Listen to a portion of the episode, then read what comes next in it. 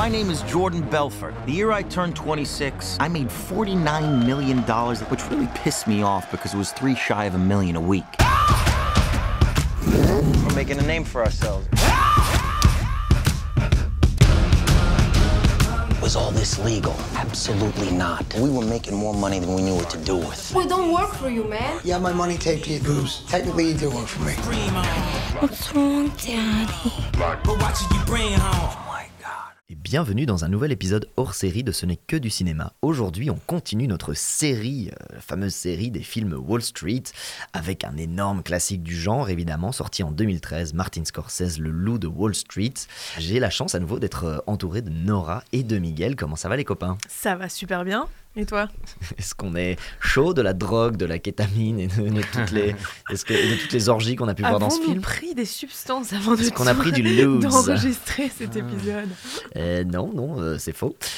Et comment ça va toi Miguel Bah, très bien, merci. tu, Le Loup de Wall Street, ça te parle Ouais, ouais, ouais, ouais, ouais. C'est un film intéressant. euh, pas pas mon, mon préféré forcément, mais. euh, On pourra faire un petit tour de table sur notre Scorsese Ouais. préféré après oui, si vous voulez. Ouais, ouais, ouais. Mais du coup, qui veut commencer Qui veut nous expliquer de quoi que ça cause le loup de Wall Street Miguel. Ouais, je veux bien commencer. Donc, c'est un film qui, en fait, est inspiré d'un livre euh, écrit par euh, Jordan Belfort, qui a fait fortune, notamment en créant une société de courtage qui s'appelle Stretton Oakmont. Et donc c'est un peu Euh, l'histoire du film. hein Oui, sauf que euh, on appelle ça le loup de Wall Street, mais l'histoire ne se passe pas à Wall Street. Ça se passe à Long Island. Bon, tous les gens qui sont déjà allés à New York, c'est comme si tu, tu disais, euh, je sais pas, le loup d'Ixelles, mais en fait, il habite à, à Waterloo. Le loup d'Ixelles Voilà. non, ou le... mais, mais c'est pas du tout la même chose. On a, on a appelé ça le loup de Wall Street parce que je crois il y a eu un article dans la presse. Mais, euh, mais non, non, c'était très, très euh, ciblé sur Long Island. Il n'est pas du tout à Manhattan. Il est à, à 30 ou 40 bornes de Manhattan. Donc, euh, société de courtage que euh, ce Jordan Belfort a, a fondé très jeune. Je crois qu'il a, il a 25 ans quand il, il la fonde. Et on est dans les années 80, juste après le, le crash de 87. Oui, Ouais, c'est ça. Où euh, il y a tout d'un coup 87. plus du tout Ouais, besoin ouais, de courtiers. Quoi. Genre, il y a plus- les courtiers sont tous au chômage, ils cherchent tous du job et plus personne ne veut entendre parler d'eux. Quoi. Voilà. Et donc il a dû quitter en fait son poste de CEO de, de Stretton Oakmont. C'est quelque chose qu'on voit pas dans le film non plus, mais à la suite d'ennuis judiciaires. Donc il n'aura cesse d'avoir des ennuis judiciaires aussi pour escroquerie, abus de marché, abus de confiance, toute une série euh, de délits boursiers notamment. Euh, c'est un livre qu'il a écrit en prison qui décrit plus sa vie, son parcours. Donc le film en, fait euh, parle de certaines scènes, romance pas mal de choses. euh, Il y a- y a- y a- c'est pas, euh, c'est une œuvre de fiction plus qu'une une restitution en fait euh, du bouquin. Donc voilà, moi je, je- je- je- j'avais vu ce film au ciné quand il est sorti et que j'avais trouvé ça formidable et je trouvais que c'était trois heures qui passaient mais, mais Mm. super vite. Ça fait Et que partie je- de ces films de 3 heures dont on voit voilà, pas le temps et, passer. et qu'on et c'est qu'on vrai. s'ennuie pas une Mhm. seconde. Non. Et ça, c'est Ouais. un, un- un véritable coup de force de la part de Scorsese parce que Scorsese, je le trouve généralement très chiant. Voilà. Bah, hum, oui, enfin, je, je, je sais, enfin, je, je sais pas, regardez Aviator, non, euh, regardez. euh, alors, même les affranchis, qui pour moi sont meilleurs, il y, a des mots- il y a des passages un peu en longueur. C'est un type, Scorsese, il sait pas faire dans le cours. Non, ça c'est vrai. Et, et, et, et, et ça, c'est un peu comme un. si, si je veux faire une comparaison euh, avec Scorsese, c'est comme vous êtes invité euh, à, à- à bouffer chez des Italiens. Euh, vous allez avoir les antipasti, la pizza, les, les pastas, les machins, les machins, les machins. Non, mais ça dure des plombes. Ça dure des plombes et on ressort tout ballonné. Et, euh, et moi, c'est ça le cinéma de Scorsese, quoi.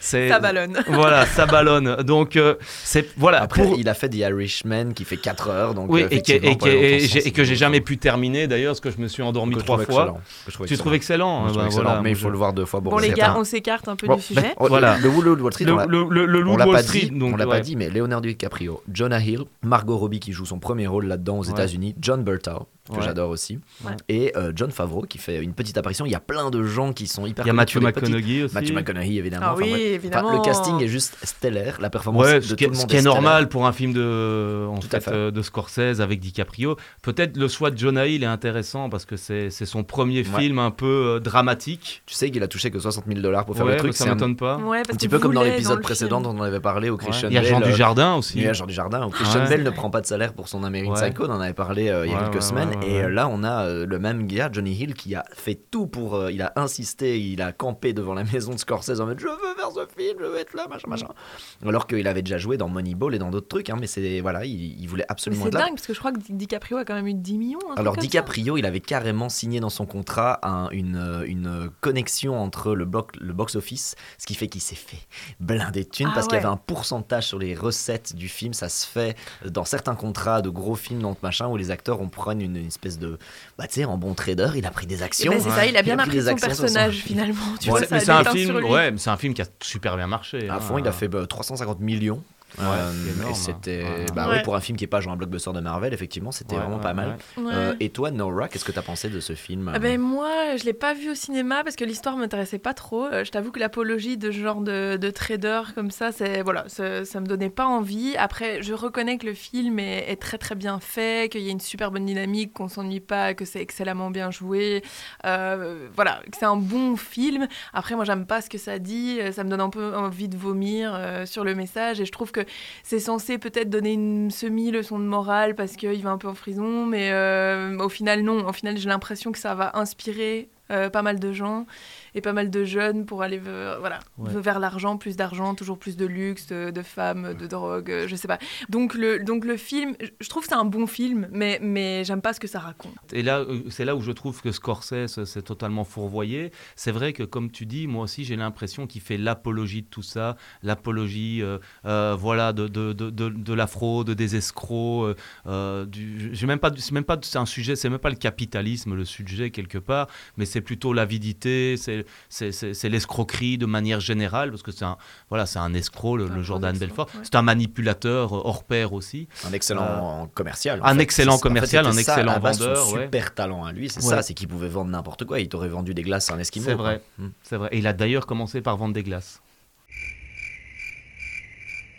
Comme Voilà. quoi. Donc, euh, Martin, ça, ça, on ne dit pas dans le film, mais c'est vrai, il a commencé Ouais, à vendre des glaces. Euh, et donc, euh, donc voilà, et ça, c'est vrai qu'il aurait pu en faire un film plus moral, et, et il ne le fait pas. Le, le truc, c'est que tu as raison qu'il aurait pu donc se tenir à faire un biopic de la vie de, de Jordan Belfort, mais il le fait pas. Non. Euh, il va faire une espèce de. Comment dire Ça va être l'embryon euh, pour partir dans son histoire, mais en fait, derrière, il va évidemment rajouter énormément de choses. Donc, euh, tous les. Il y a plein d'événements qui sont vraiment passés, notamment l'avion qui se crache à un moment donné, et puis il fait genre Est-ce que vous avez vu ça? C'est cet avion-là, j'étais censé être dedans. Ça, c'est un vrai Mhm. élément. Alors, ça se passe en réalité trois jours après Ouais, le fameux ouais, crash du bateau, mais euh, finalement, euh, c'est quand même avéré. Il y y, a plein d'éléments qui sont vrais, mais tout est amplifié au max, en fait. Au max de l'orgie, au max de la drogue, au max des abus. Je vais vous donner un exemple. Les scènes d'orgie et de drogue avec toutes les prostituées qui débarquent dans les bureaux de Wall Street, etc. En fait, De Long, Island. de Long Island, enfin Voilà. bref, dans le truc de Wall Street. En tout cas, ça, ça a eu, comment dire, ça a eu lieu. Cette scène n'a jamais eu lieu, mais chaque élément séparé de la, de la scène ont eu lieu. Il y a eu des cas de prostituées, il y a eu euh, de la drogue, il y a eu, euh, tu vois, le- l'anecdote du poisson rouge, etc. Genre, c'est vrai. Il y a, non, mais- L'anecdote du poisson rouge. Ouais, vous allez, Pour ceux si qui vous n'ont avez pas la le voir le film. Et en fait, toutes ces scènes ont lieu, mais pas ensemble. Donc, c'est tous des éléments qui ont été euh, recensés par euh, les autorités euh, et les régulateurs, etc., le S ici et tous les enquêteurs sur Wall Street, mais mis ensemble. Donc, en fait, il a fait une espèce d'énorme package de.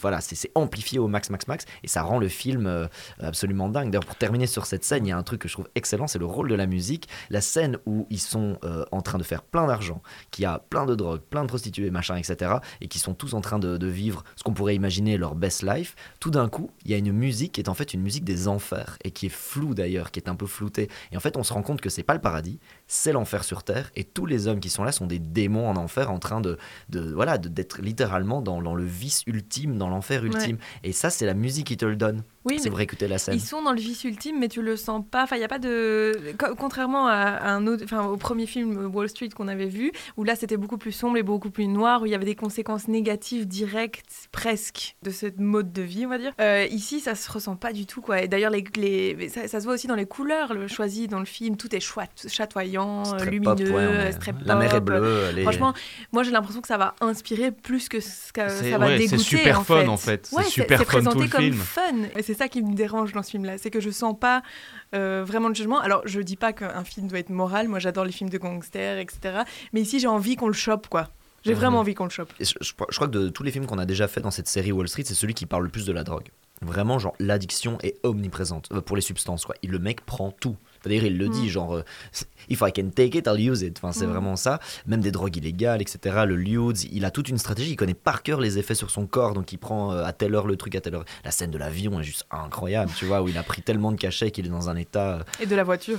la voiture, le, voilà exactement, mais il prend tout. D'ailleurs, la, la scène d'intro du film, une des scènes d'intro, il explique sa routine euh, médicale. Donc, euh, on avait parlé dans American Psycho de sa routine de super euh, euh, hygiène, de sport, de nourriture, de machin. ouais. Lui, c'est sa routine, il explique. Et machin. Et il termine avec la morphine, Ouais. just because it's fun. Quoi, tu vois, mais c'est euh, très édulcoré d'ailleurs, parce que le livre, est- cas, le, li- livre, est- le livre est, beaucoup, est, est pire, est pire en fait ce qu'il raconte dans le livre que ce que tu vois dans le film. Ouais, Ah ouais. totalement.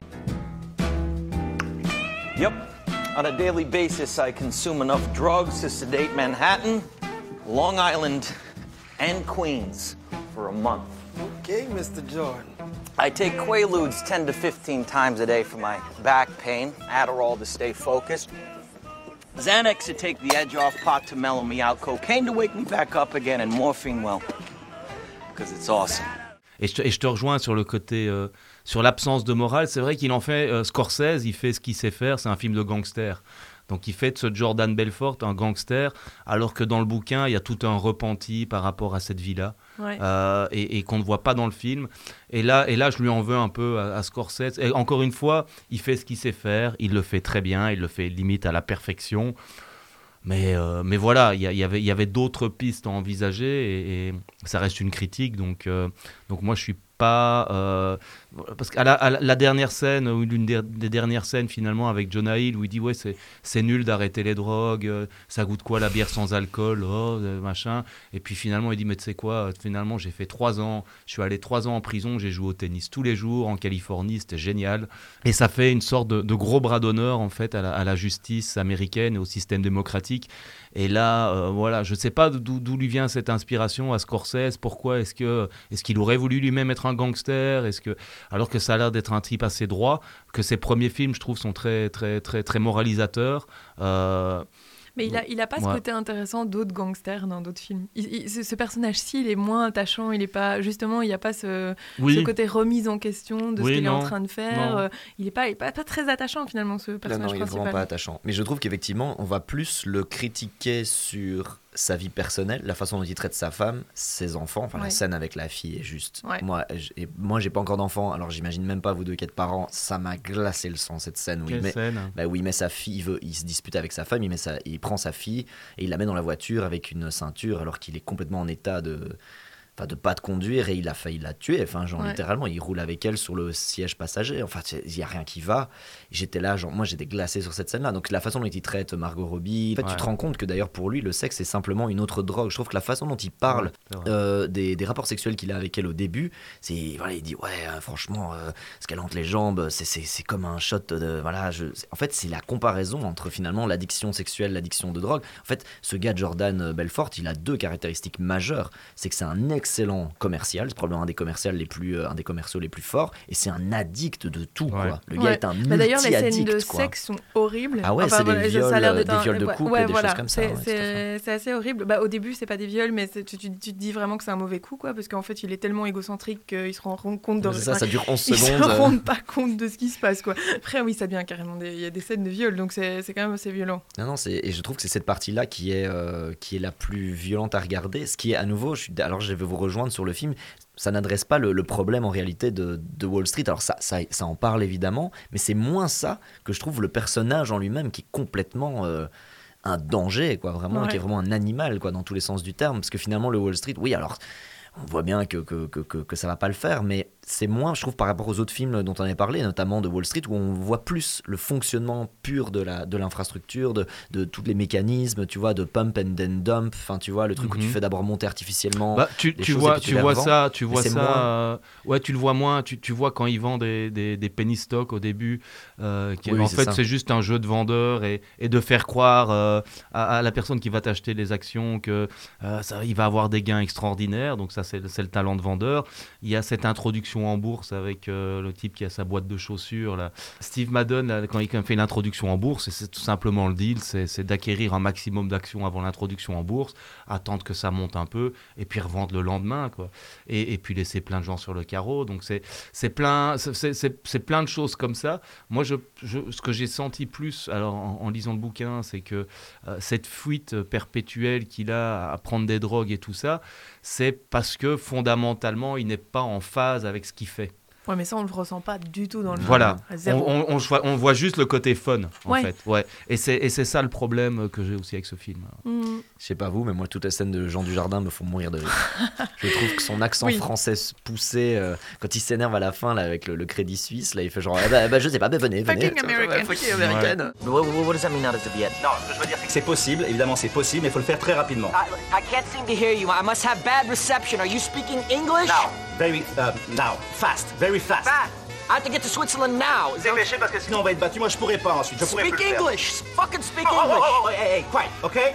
Take your suit, take your dick, okay? And move your ass, please. Okay. Bouge ton cul. Okay, move my ass. Yes. I gotta say, these Swiss were some sneaky motherfuckers. Non, moi, mon coup de cœur, c'est Matthew McConaughey. Quoi. Cette scène où il se tape la poitrine, là, qui est en fait. est- Comment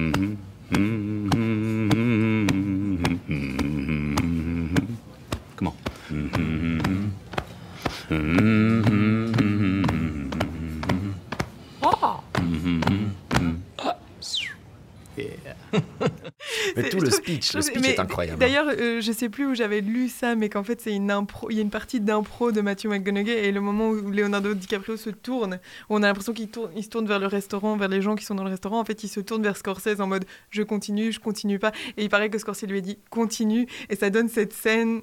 Euh, où on, voit Leonardo DiCaprio perplexe, mais en fait, c'est- pas son personnage qui est perplexe, c'est à la fois son personnage et à la fois l'acteur qui fait Ok, il est en train de partir dans, dans quelque chose, euh, voilà, je vais le suivre, mais. C'est un film euh, d'ailleurs un peu atypique de Scorsese dans ce, dans ce genre-là, c'est qu'il y a beaucoup d'impro. D'habitude, Scorsese c'est millimétré, Ouais. c'est quand même beaucoup plus contrôlé. Scorsese est un, est un cinéaste plutôt du contrôle. Là, que ce soit Jonah Hill, par exemple, notamment la scène euh, où euh, où il y a le père qui arrive avec les, les notes et vous avez payé 26 000 dollars pour un resto. Ouais. $26,000 for one dinner. No, no, no. This could be explained. Dad, we had client. We had Pfizer, the Pfizer clients. Right, the porterhouse from mm-hmm, The Argentina. expensive champagne and the wine. We had to buy champagne, and, and you ordered all the sides. Tell them about the sides I you ordered ordered. the sides, so Sides? Yeah. Sides? Twenty-six thousand dollars worth of sides? What are these sides? They cure cancer? The sides did cure cancer. That's the problem. They were. They, that's why they were expensive. Shut up. I'm serious. I know. Stop. Impro. Ah oui les ça se voit, c'est infaisable. Si tu n'écris pas une scène comme ça. Non, cette scène Entre est géniale, Jonah Hill, vrai. euh, DiCaprio, ils se marrent se vraiment. marrent, ils se ah, marrent vraiment les trois dans la pièce. Euh, Il y a une partie qui est c'est scripté quand même, mais c'est complètement en impro. Là, et comme tu dis, euh, Matthew McConaughey complètement improvisé aussi. À nouveau, il y, a, il y a des guidelines, mais complètement ça part en roue. Et il y a plein de scènes comme ça. Ah, Autre improvisation, le, un des verres d'eau de Margot Robbie. Ouais. Euh, tu vois, non, elle est censée l'embrasser. À la base, c'était genre vous vous engueulez, vous vous embrassez. Pas, tu lui mets de l'eau dans la tête. Et en fait, ça a été improvisé à nouveau. Et euh. Scorsese a trouvé ça génial et ça a donné vraiment le ton de la relation. Et il a été plus encore dicté par les deux acteurs que ce qui était vraiment dans le script. Et il y a encore plein, plein d'exemples et dont des trucs qu'on ne sait pas parce que c'est pas tous sorti dans le behind the scenes et dans les vidéos. Je trouve ça génial. Ouais, c'est génial, c'est génial. Et, et- et en fait, le film, j'ai l'impression que plus on le voit, et, et d'ailleurs ça va faire écho avec un film dont on va parler dans un prochain épisode de Big Short, c'est ce côté où le sujet de Wall Street, c'est tellement hallucinant comme truc que en fait tu le traites sous le prisme de la comédie. Mm. Tu es presque obligé d'en faire une comédie tellement les décisions humaines sont absurdes. Il vaut mieux en rire presque qu'en pleurer quelque part. Et en fait, je trouve que de Wolf of Wall Street, tu peux complètement voir ce film comme une forme de comédie. Vraiment. Ouais. Comédie noire, bah comédie satirique. Mais rit c'est bourré, bourré de moments, machin, ce qui est à nouveau aussi un peu atypique pour Scorsese. C'est parce que je pense que d'ailleurs, il n'y a pas tellement de choix. Tu essaies de faire un film ultra premier degré sur ça, ça fait un truc d'extrêmement chiant, enfin, de Ouais, vraiment quelque chose qui ne marche pas. Alors que là, et notamment Jonah Hill ajoute vraiment une touche. Euh, Est-ce qu'il n'était pas au SNL aussi, Jonah Hill ou... Non. Mais en tout cas, il vient de la comédie euh, Euh, largement avant. Il vient de Superbad surtout. Ouais, voilà, voilà. Enfin, c'est Ouais. plutôt un gars qui a. Mais ouais. Mais c'est plutôt ouais, qui, oui, qui vient plutôt de la comédie, un peu du stand-up et tout Voilà, ça. en exact. Eh ben merci les amis, en tout cas, euh, n'hésitez pas à aller voir ce film si vous l'aviez pas encore vu. euh, The Wolf of Wall Street, il est disponible sur Netflix. Attention, petit twist aussi, si vous avez votre Netflix en français, il va pas apparaître alors qu'il est complètement disponible dans le catalogue. Et la raison, c'est parce qu'il n'y a que des sous-titres en néerlandais. Donc le petit tip, c'est aller modifier vos paramètres, mettez en anglais ou en néerlandais pour voir apparaître le Loup de Wall Street. Si tu te souviens, Nora, on avait eu le coup avec euh, la leçon de piano de Jane. Campion dans un autre épisode qui n'apparaissait pas. Alors que voilà, ton téléphone te dit il est sur Netflix et il y a énormément de films comme ça qui en fait sont basés sur des langues. Si vous voulez vraiment mettre le max de films dans votre catalogue, euh, euh, ben, mettez-le en anglais. Ouais. Mettez-le en anglais, ça voudrait dire que vous aurez accès à tous les films qui sont soit en anglais dans, le, dans la langue, soit avec un sous-titre minimum anglais. Et ça, c'est quasi le cas de la plupart des films. Euh, en tout cas, merci pour cet épisode. Et puis, bah, si ça vous a plu, n'hésitez pas à en parler autour de vous, à nous faire des petits retours sur, sur euh, le, le rêve que vend le loup de Wall Street ou l'horreur que vend le loup de Wall Street. Et en tout cas, nous, on se retrouve super bientôt. À bientôt. À bientôt.